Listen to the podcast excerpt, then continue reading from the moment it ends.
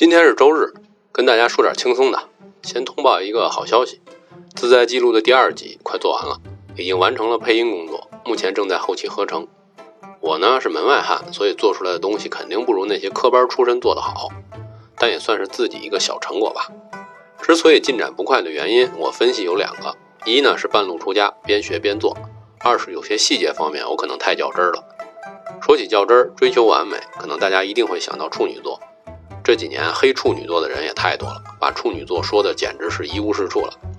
个人觉得有点过，看人看事呢，还是要看他积极向上的一面比较好。况且也不是所有的处女座都不让人待见。据说《琅琊榜》中梅长苏的扮演者他就是处女座，大家还喜欢的不行不行的。可见人长得帅比星座要重要。今天您在自在悠悠公众号中回复“痛快”两个字，给您看一部让处女座都觉得过瘾的短片，《痛快》。